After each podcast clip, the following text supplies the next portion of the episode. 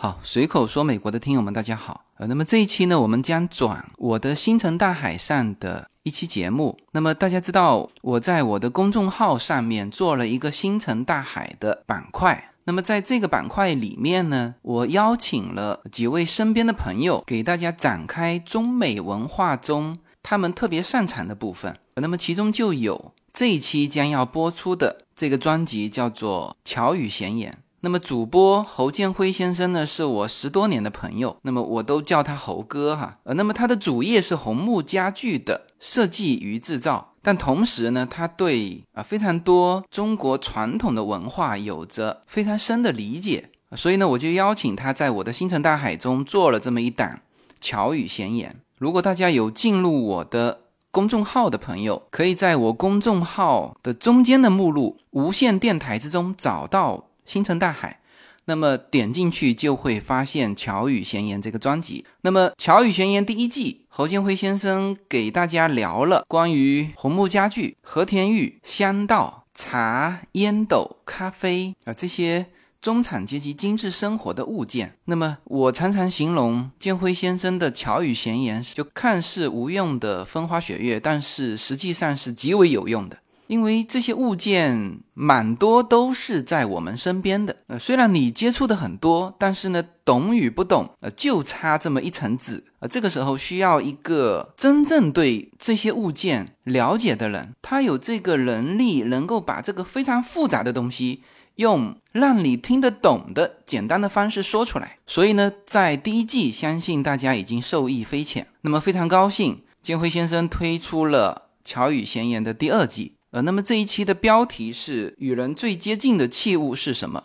啊，这是建辉先生的本行啊，就是他的红木家具的设计与制造。呃，正好聊了一件大家应该是相当熟悉的器物，就是这个茶桌。那么这期节目已经是《巧语闲言》第二季的第六期节目了。呃，前面的五期他分别讲了兰花、餐谱以及手表和咖啡。啊，其实每一期都值得我在喜马拉雅上推荐的，好吧？那么，如果随口说美国的听友中有对中国文化有着很深的热爱，或者说希望更深的去了解身边的这些承载我们精致生活的器物的，那欢迎大家进入我的公众号，进入星辰大海这个板块来定制《巧语闲言》的第一季和第二季。好吧，让我们进入这一期的话题。与人最亲近的器物是什么？没有什么能够阻挡，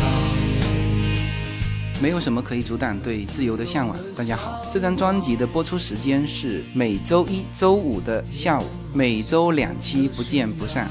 现在大家除了收听我的音频节目之外，还可以加入我的微信公众号，公众号的名字是无限空间，这是一个跨越中美的自由连接的社群。大家可以通过这个公众号找到您所在的城市或者是您喜欢的微信群，加入随口说美国的社群。同时，也在这个公众号里面啊，已经建成了随口说美国的 IP 矩阵，名字叫做星辰大海。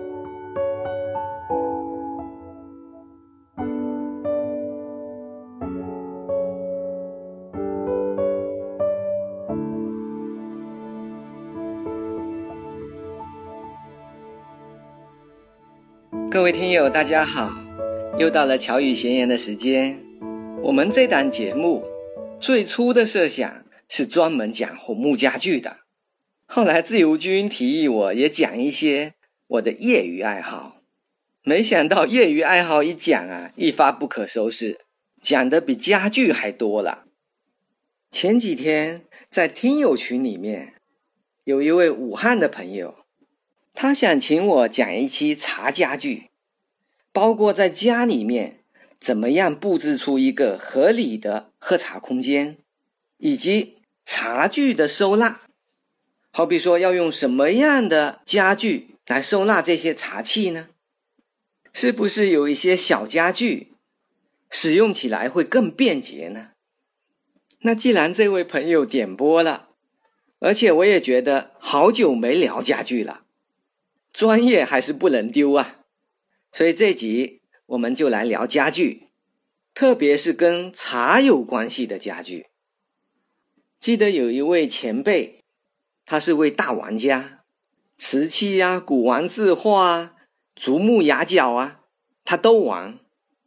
他就跟我讲的这样一句话，他说啊，还是家具最好玩，因为它跟我们的生活最贴近。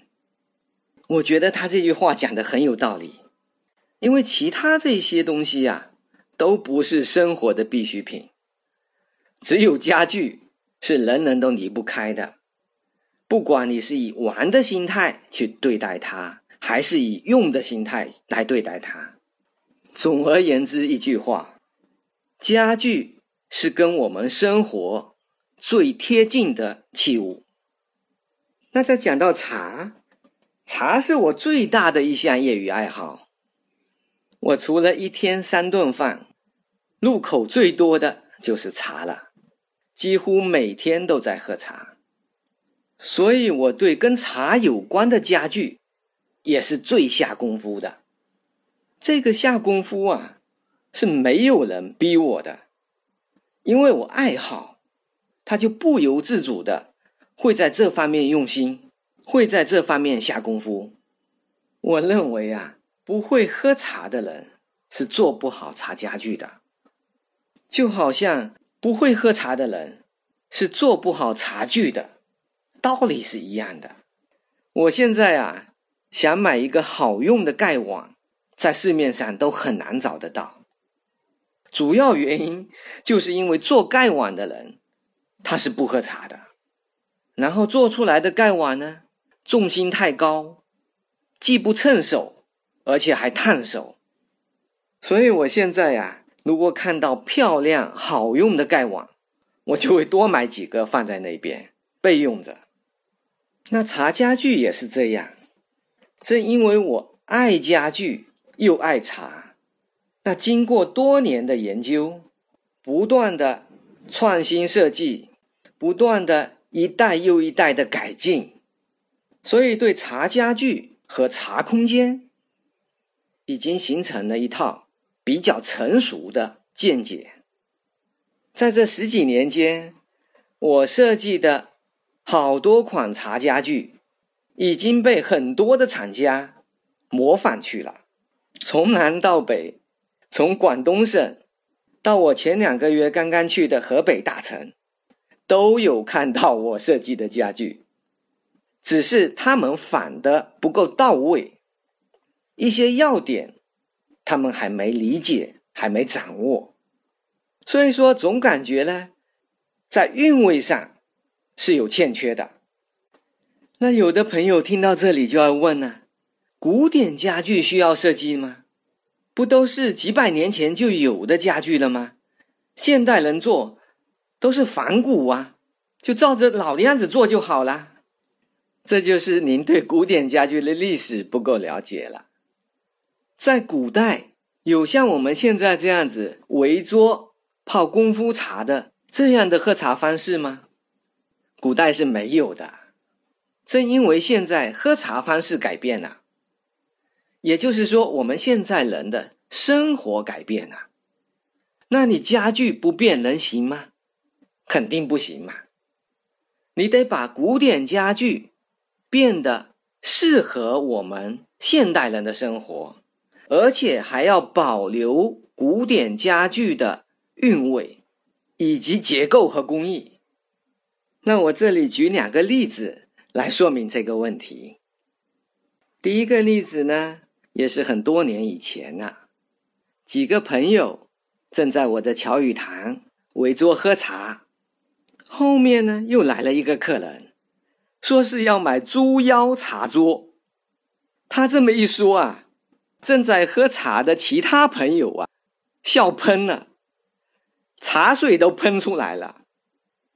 我说你别笑，我朋友说啊，没法不笑，这个名字也取得太土了，猪腰，就是炒腰花、炒猪肝那个猪腰，再怎么不会起名字啊，也不能起这么难听的名字。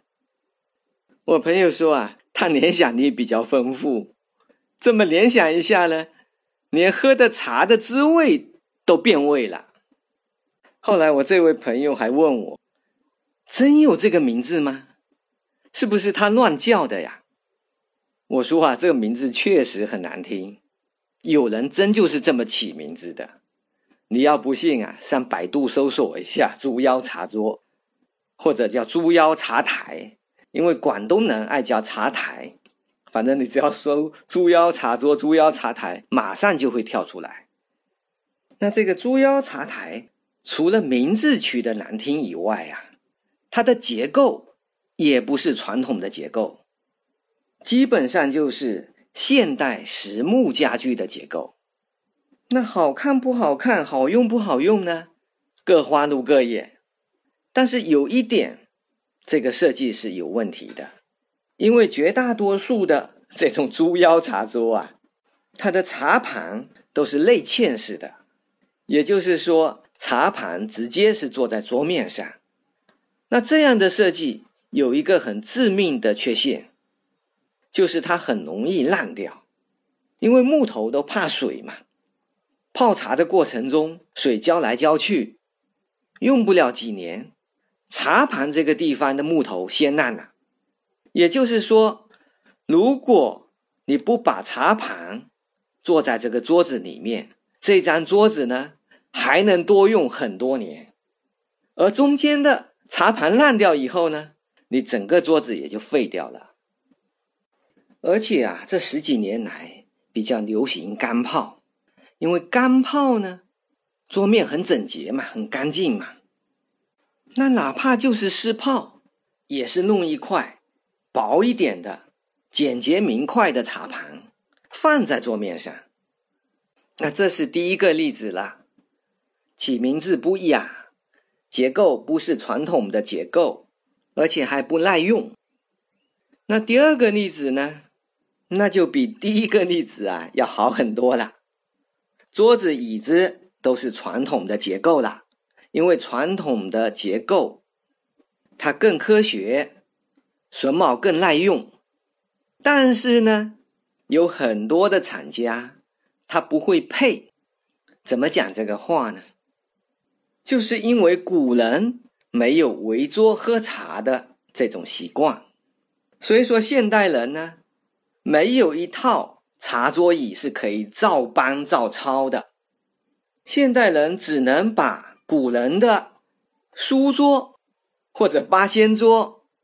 形状做一些调整，尺寸做一些调整，然后配上古典的椅子，那这个配的好不好，就很容易出问题。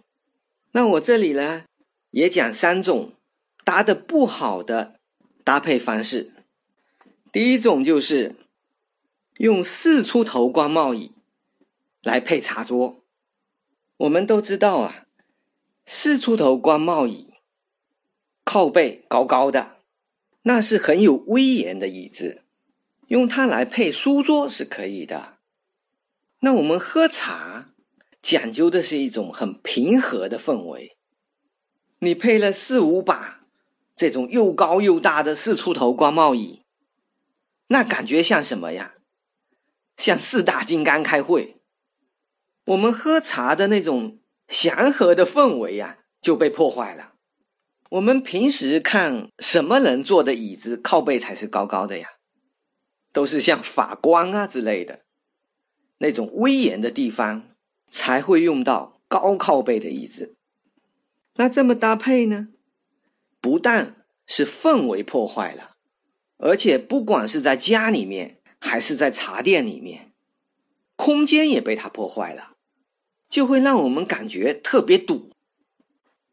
那第二种。不好的搭配方式，就是它的主人椅还是这种又高又大的四出头官帽椅，那把客人坐的椅子呢，都换成了板凳或者靠背很矮的椅子，我觉得这个更不对了，因为我理解的喝茶最重要的两个字就是平和，你要平等，还得融合。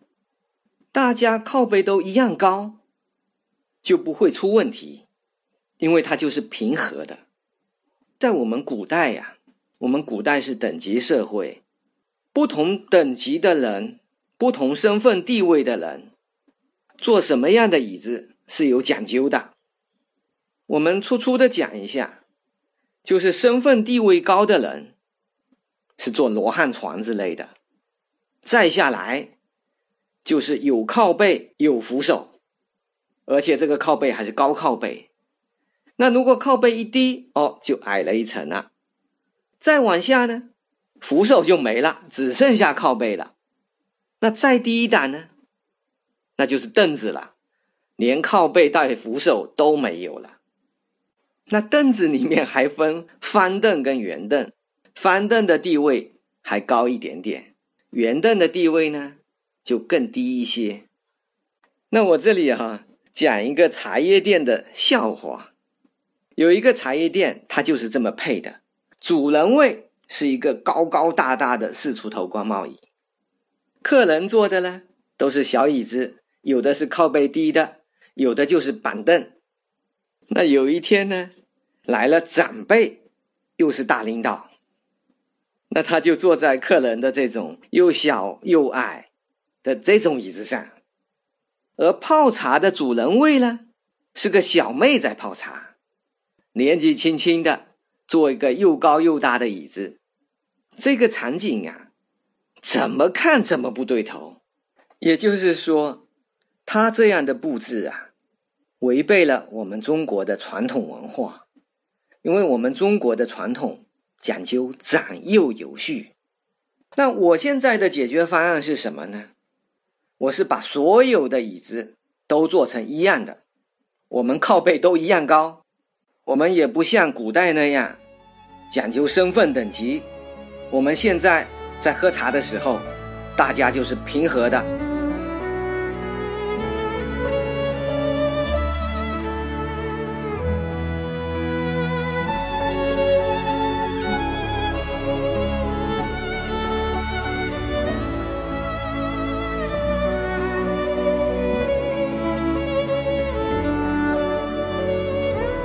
现在再讲第三种不合适的搭配，有一些厂家以及有一些设计师，他自己呀喜欢圈椅，他也不做具体分析，一个劲的就是配圈椅。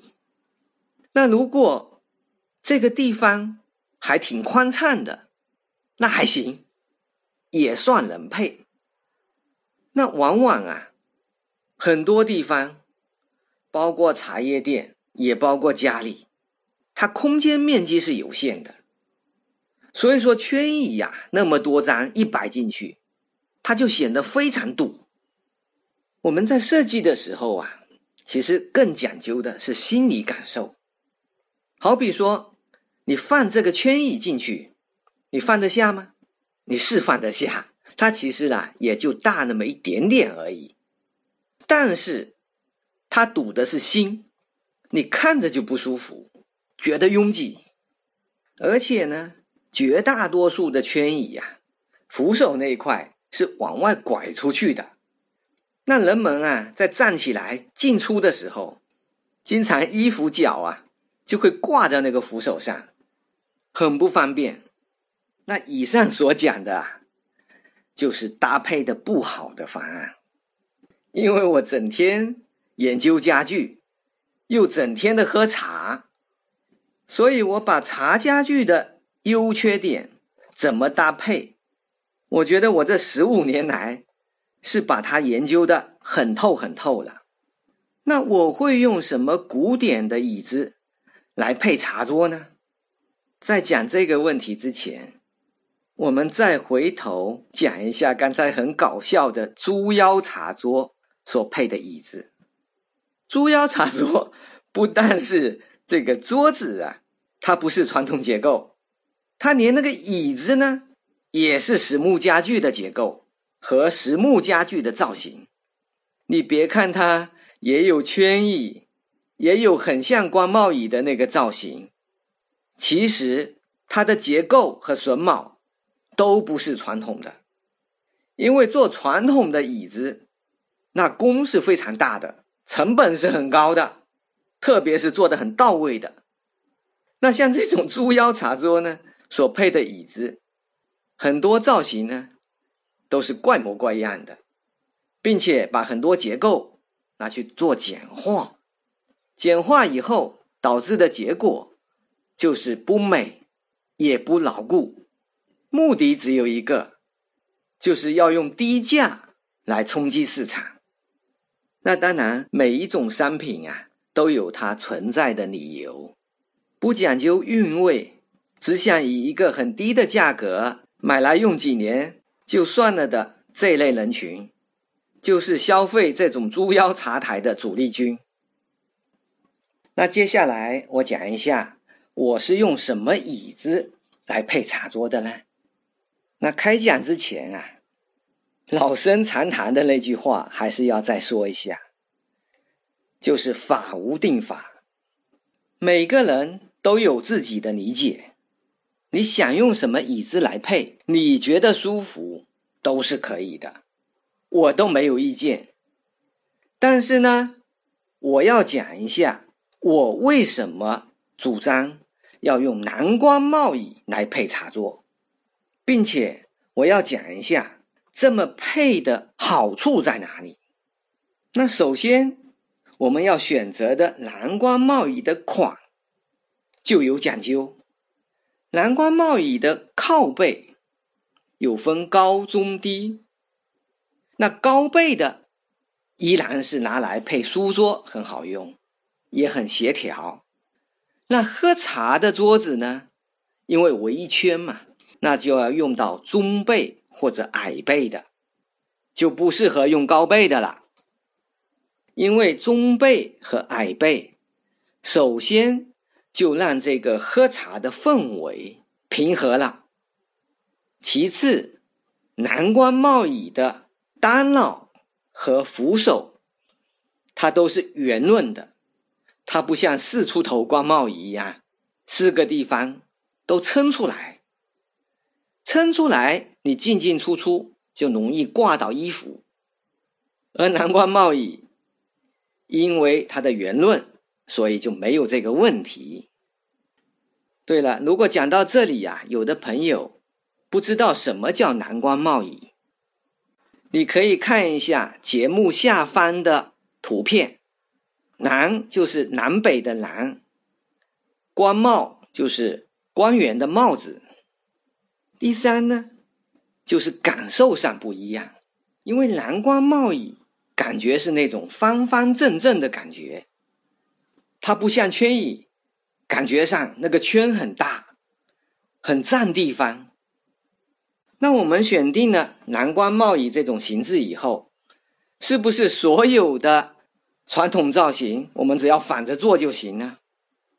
那肯定不是，我们还得设计。那我的设计包含这么几点：第一就是高度，老的椅子啊。往往高度都在五十公分左右，非常高。那个子矮的人，包含一些女性，她就觉得脚是吊着，都踩不到地面上。那古人没事啊，古人还有个脚踏。那现代人一般不用脚踏了，因为显得很累赘嘛。多一事不如少一事。那五十公分的坐高，配在茶桌上。会让很多的现代人觉得不舒服，所以我的第一步就是要把坐高做调整，把它降低一些，降到四十五啊、四十六、四十七都是可以的。看我们是选什么款，我们再来定座位的高度。那总之就是得降低一点。那座椅如果坐得很矮，行不行呢？好比说坐到三十八、四十。前几年啊，我坐的这种茶桌椅都分两种高度坐，一种四十，一种五十，一高一矮。心里想的是好意，满足不同人的需求。后来发现呢，四十左右的高度，有很多上年龄的人，他坐下去以后再站起来。他就有一点困难了。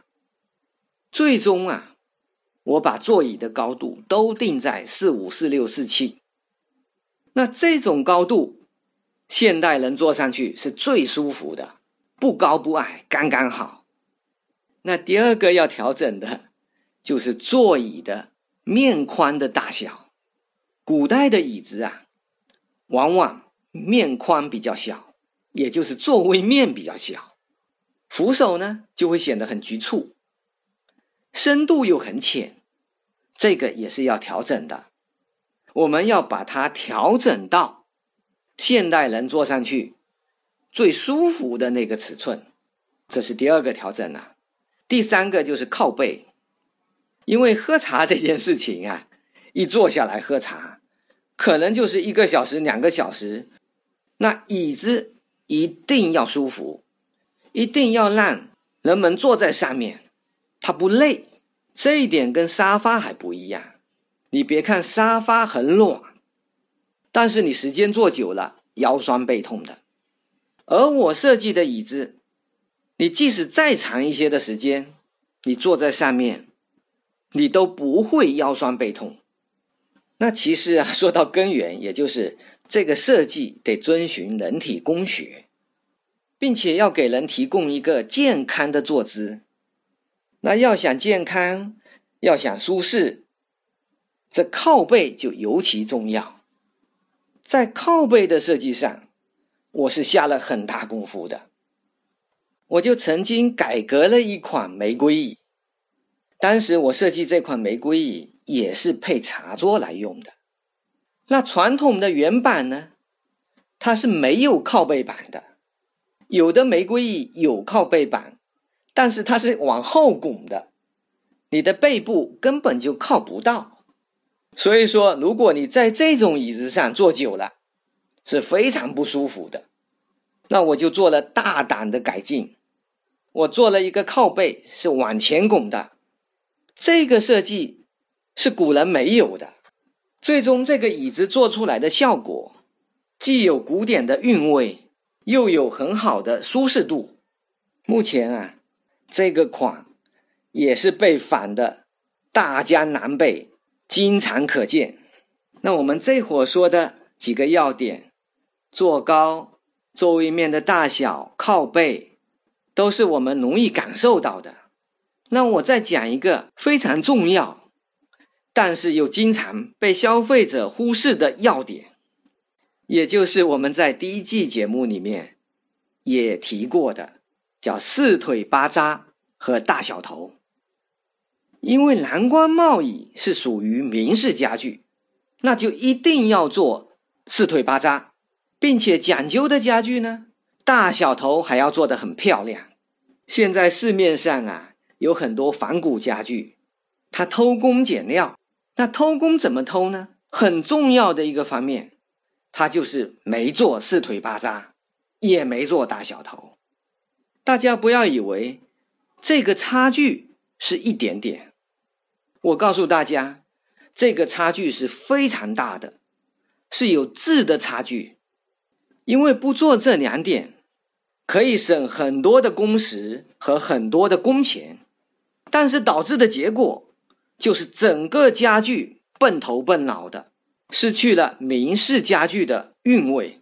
所以我个人啊，建议大家不要去买这种没有四腿八扎、没有大小头的这种椅子，因为你这会买的时候好像感觉便宜了一点，但是过些时候呢？它必将成为垃圾，既不耐用也不美观。那至于什么叫四腿八扎，什么叫大小头，我们这集就不展开做解释了，因为这个内容在第一季里面我已经讲的非常清楚了，大家可以回头听一下第一季的节目。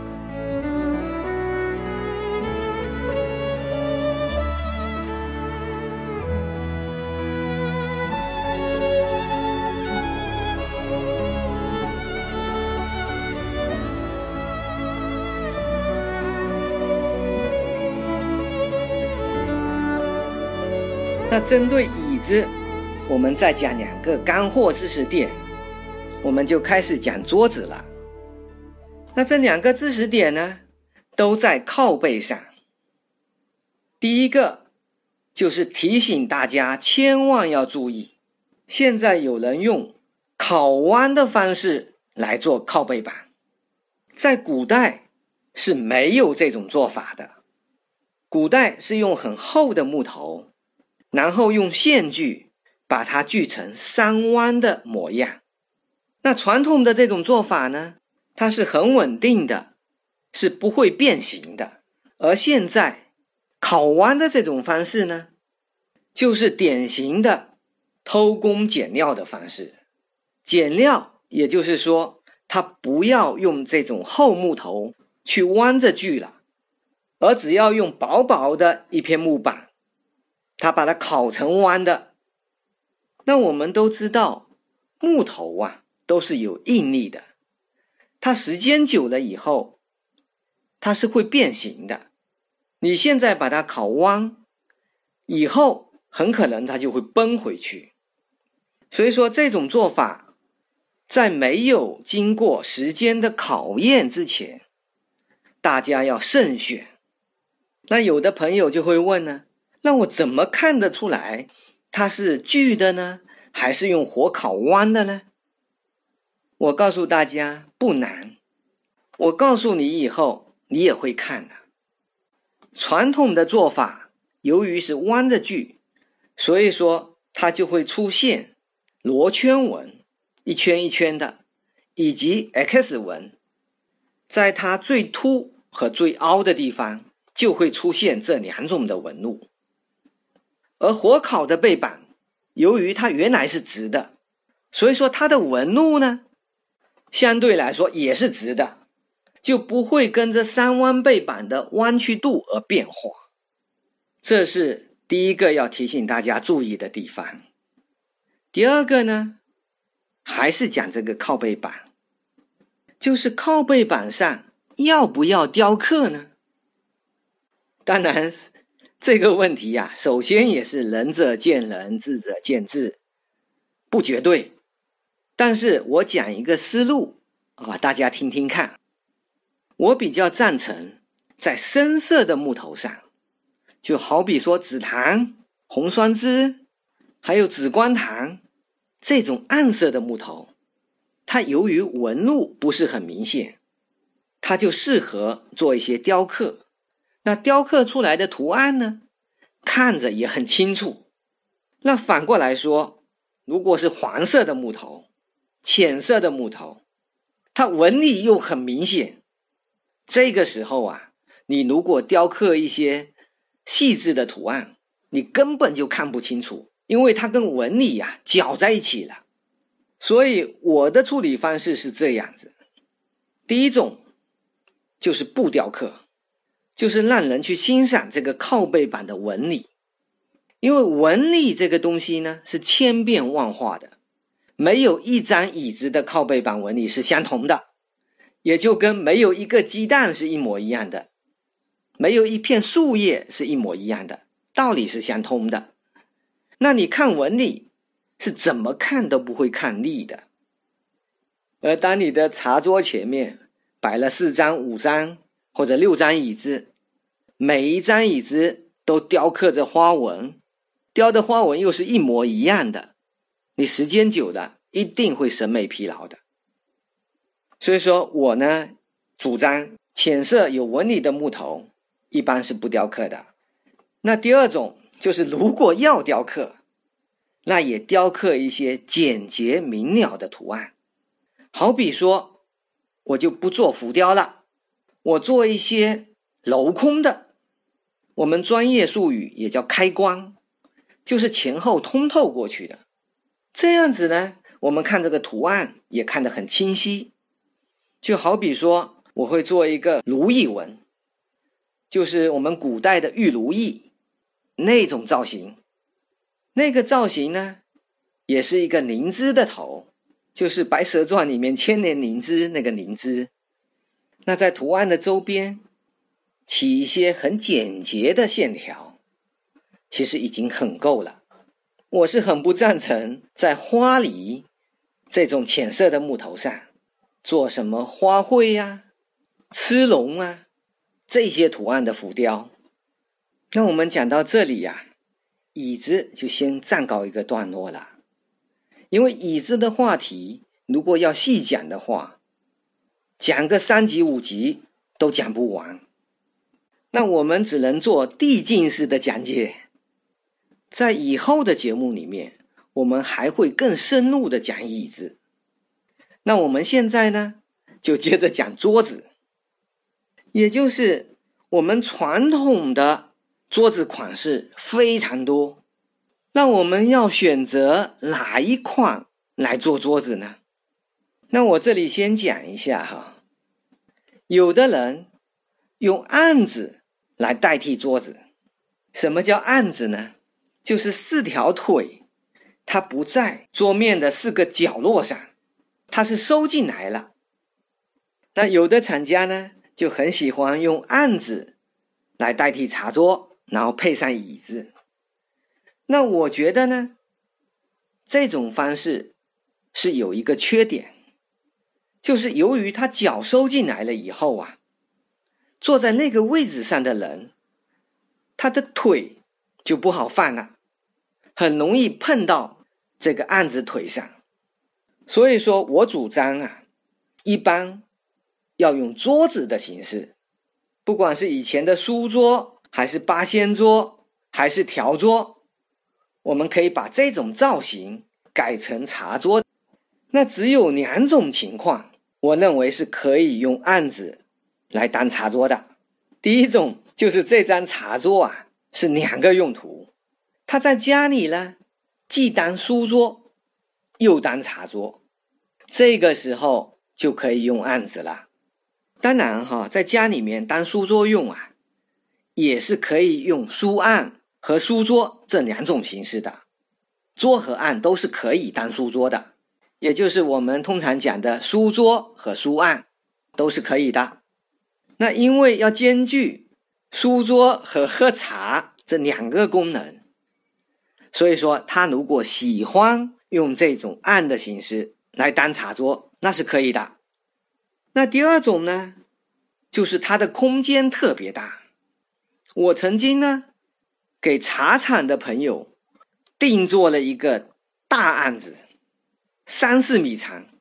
那这么长的案子，他围坐的人就非常多，正好啊，那个案子的腿是安排在两个人的中间，那大家围着坐呢，腿部空间就都没有影响了，因为这么大嘛，它怎么调都好调。